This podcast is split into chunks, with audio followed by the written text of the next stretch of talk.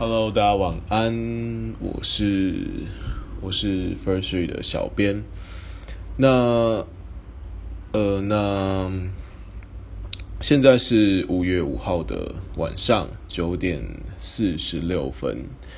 那我们刚更新了 First Three 这个 App。那呃，在这个版本里面呢，我们加入了一些新的功能，包括呃。如果你现在回复给别人可能没有成功的话呢，它会系统会提醒你，就是你可以重新上传，还有，嗯，还有可以现在可以分享，对，大家可以试着分享看看一些你喜欢的故事给给别人呐，因为我们做了，我们制作了一个一个简单，然后我自己觉得蛮漂亮的啊，虽然虽然是其他人做的，但是我自己私心觉得蛮漂亮的一个一个网站那。很画面很简单，那所以现在可以在呃可以在网站上分享，就是就是你可以在 App 里面按一个分享按钮，就可以把分享给分享给给你给你朋友。如果你很喜欢某则故事或者是某个歌声的话，OK，那呃在今天主要是想跟大家介绍一下，就是我们一个母亲节的小活动。那在呃介绍这个活动之前呢，嗯，小编在这边想先跟大家介绍另外一个活动，那就是觉得大家如果有空的话，或者是有兴趣的话，都可以去都可以去参加看看。那这活动叫做是这活动是淡江大船办的，叫做呃 Soft Spirit 软灵魂。那呃小编为什么会推荐这个活动呢？是因为呃前两天呢有一个。呃，昨天啦，昨天有一个女生，然后她有呃，她是有呃忧郁症的一个女生，那她呃，她非常努力的在呃在进步，然后非常努力的在变好，呃，然后她跟我说，就是呃，她要参加这个 Soft Spirit 这个软灵魂的这个活动，那他们。就是他觉得对他的帮助很大，他也觉得，呃，这个组织他们都说他们不是心理医生，但是他们非常努力的在做呃陪伴，主要就是陪伴忧郁症患者，然后帮助他们可以一起变好的这件事情。那我觉得这件事情是我自己觉得是非常有意义的啦。那可能改天再跟大家分享说我身边遇到的一些有关呃忧郁症的事情。对，那。其实故事也不少，所以其实我对于这件事情，就是我自己也是非常支持。这是一个公益性的活动。那呃，这个 Soft Spirit 在五月十七号到五月二十号，在华山的一九一四文创园区会有一个校外展。那非常欢迎大家，就是一起一起去。那我自己的话呢，我呃，我那段时间有。哇，刚好对，刚好的事情。不过我刚好也在台北啊，有机会应该就大家一起共襄盛举。对，因为我觉得，呃，忧郁症是二十一世纪的三大绝症。对，那我觉得这不是这不是没有道理的。对，嗯，所以我我自己是打从心底支持这个活动。那呃，也没什么业配嫌疑嘛，毕竟它就是一个公益性的活动，就也很希望如果。在这边有有人有兴趣的话，非常欢迎去参加。OK，那我们就回到就是今天的一个，呃，今天就是我们刚刚呃我们讨论，就是我们之前讨论出来的一个呃母亲节的小活动。那这边的话呢，我们新增了一个分类，叫做呃要给妈咪的话，那就是一个呃妈咪，然后爱心。对，那只要在活动期间，就是你只要分享跟妈咪有关的故事，不管你想要对妈妈告白，或者是对呃对她说任何话，你都可以在这边说。那呃，只要有只要有分享这个系列故事的话，就会有我们的一个活动的参加。我们就我们也我们也没什么太好的东西可以作为大家。那对我们来说，我们觉得就是。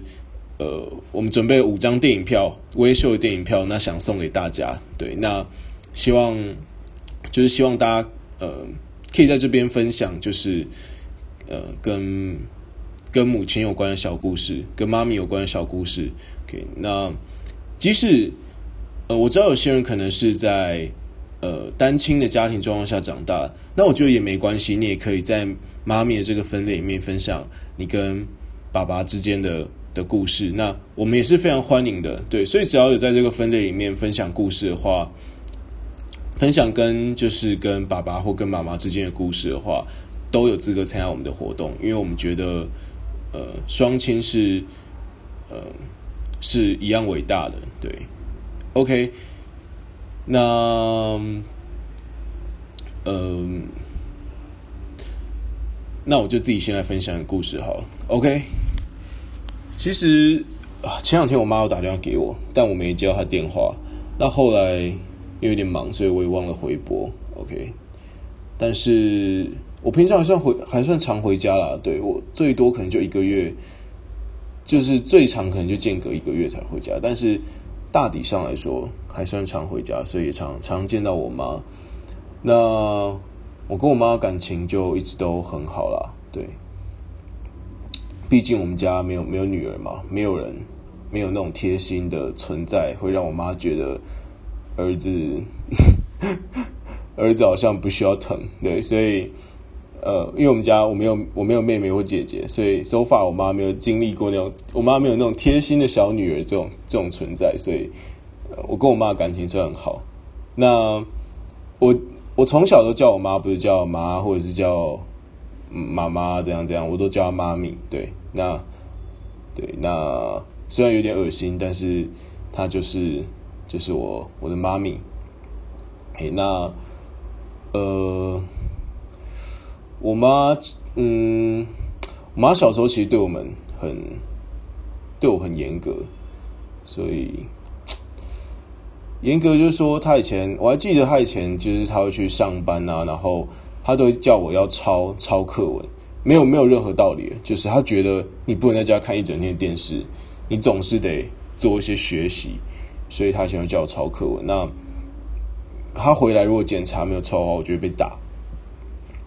所以那时候啊，我当然我不会。小孩子就是那个神经回路有一点问题，就是我没有办法，我没有办法记起说他要抄课文这件事情。所以我常常都是等到他要回家前，那可能半小时。我看电视已经看到一个入迷，我才想说啊，我那课文没有抄，然后我就会，因为以前小时候是我是阿妈带大，那我就跟阿妈说，我我我不我不会看电视啊，我被我被去老定，我被下功课，那我就会就开始抄，那突然我妈回来，我还没抄完，然后我就被打，然后隔天还是不会学乖，小孩子睡一觉就会忘记，我隔天起来是看电视悠闲，对。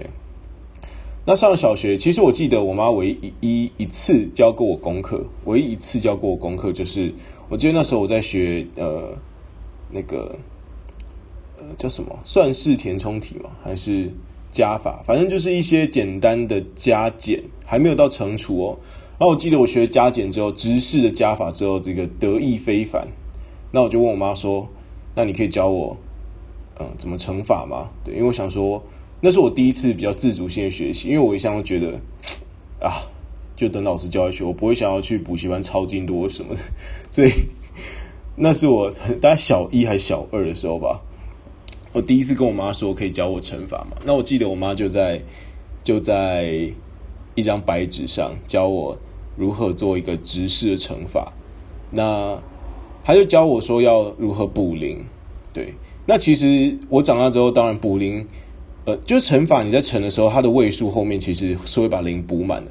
然后在直式加下来的时候，那些零其实是没有意义的，对。所以，但是一一个小朋友正统开始学的时候，还是会先把它补零补满，然后你就一直在那边一直加零加零，然后其实根本就那些零根本就没有没有必要写上去，没有必要被加起来。但是我还我到现在都还记得，那是我妈一开始教我，所以我一开始我记得我在学直式乘法的时候，一直在画圈，然后再。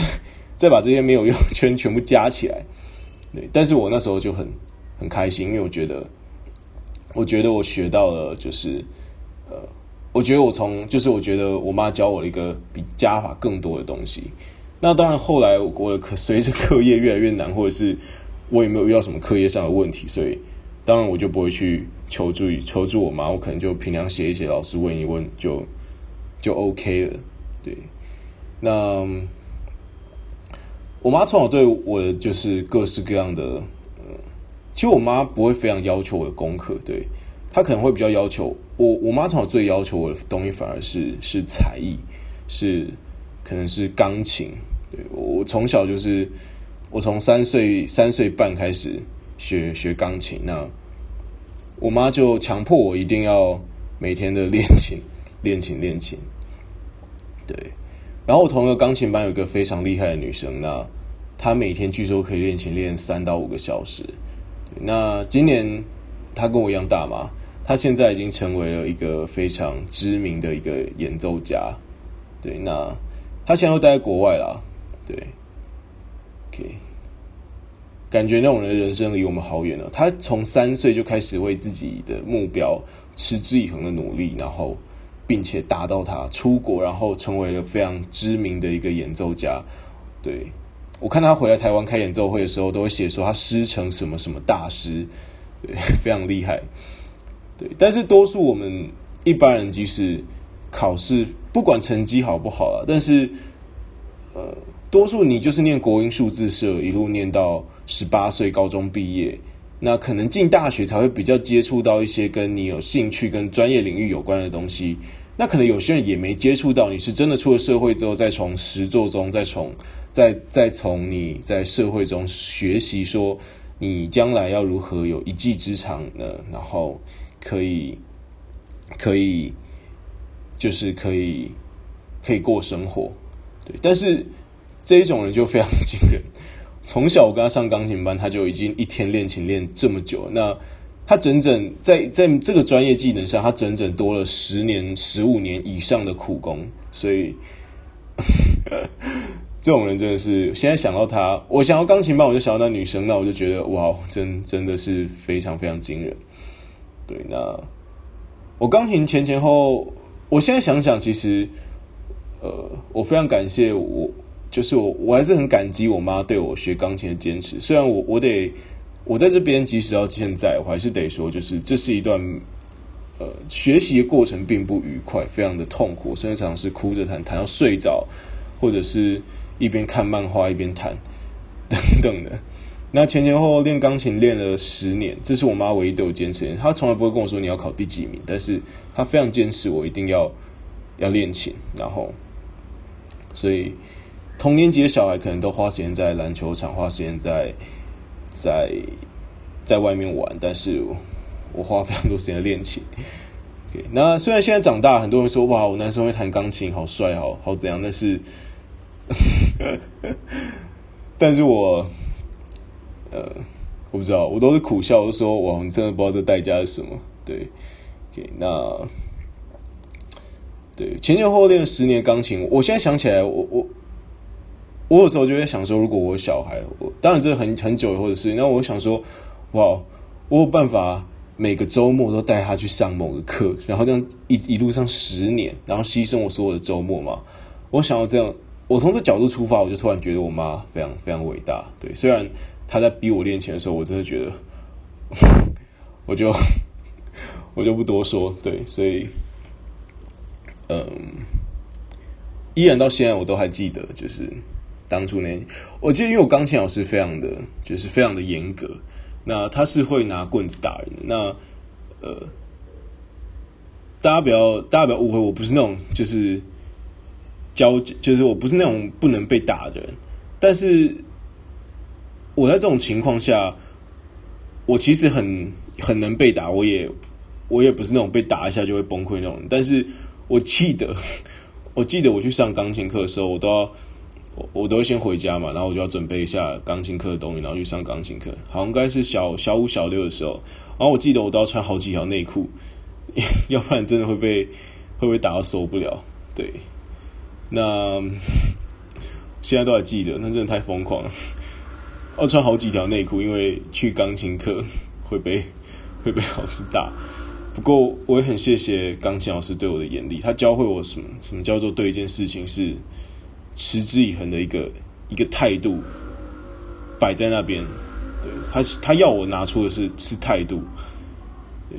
但是我觉得小朋友是是真的是没有办法体会，你只能长大之后，你在慢慢回想这件事情的时候，你才会知道说当初的声音。那他当初也都跟你说，你现在会讨厌我，但你以后会感谢我。